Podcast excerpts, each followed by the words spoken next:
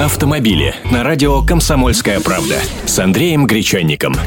Здравствуйте! На проекте «Лада» после окончательного приобретения АвтоВАЗа альянсом Renault-Nissan не поставят крест. В Тольятти будут делать не только машины с эмблемами Renault, Nissan и Datsun, но и «Лады». Сейчас в планах разработка моделей, на которые прогнозируется максимальный спрос собственного компактного кроссовера, а также высокого хэтчбека гольф-класса. Это ни для кого не новость. Новость в том, что разработку их технической начинки решили доверить французам.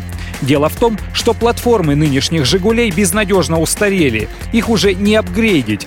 Хваленая некогда отечественная инженерная школа тоже миф, так что нужно чужие заимствовать или новые создавать автомобили. И вот разработкой той самой обещанной новой ДНК российской марки займутся технари Рено. Значит, всего каких-то пару лет и у тольяттинских машин будут не итальянские корни, а французские. Автомобили с Андреем Гречанником.